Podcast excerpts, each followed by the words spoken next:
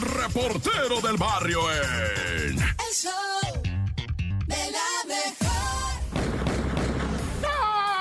Montes, montes, alcantes, pintos, tacataca, tacataca, tampa. Oye, vamos al show de la mejor 97.7 con cada caso. Cada caso que te voy a presentar, hijo de mi vida. No, no, no.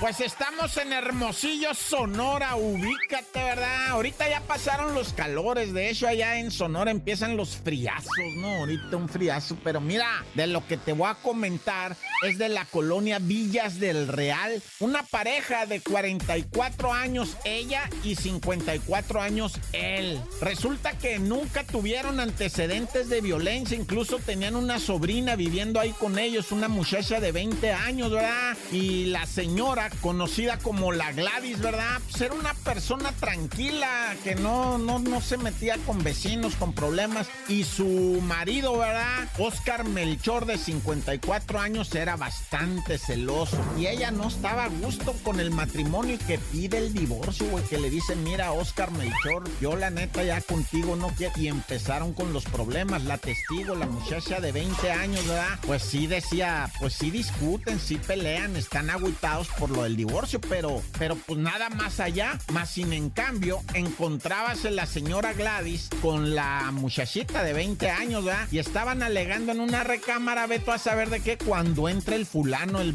mentado ese Oscar Melchor, con un arma de fuego y un cuchillo. Y le dijo a la muchacha, salte para afuera, güey. Ella salió aterrada cuando empezó a escuchar los gritos, la estaba apuñalando el vato. Y una vez que cometió el atroz homicidio, feminicidio, diríamos, ¿verdad? Feminicidio, él, Oscar Melchor, se disparó a la altura de la 100 con un arma Colt 9 milímetros. Imagínate nada más el drama, güey, en Hermosillo. El mismo vato se quitó la vida, güey. Una verdadera locura, ¿no? Todo esto, nada, ya.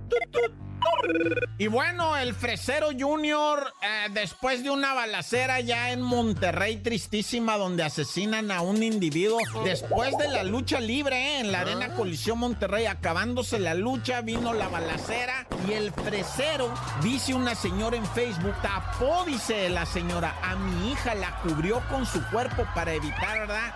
Ese Fresero se convirtió en un héroe que ya de por sí traía, ahora sí que buena vibra, buena prensa, buenos comentarios en redes porque el vato, ahora sí que el rey de la vecindad, ¿no?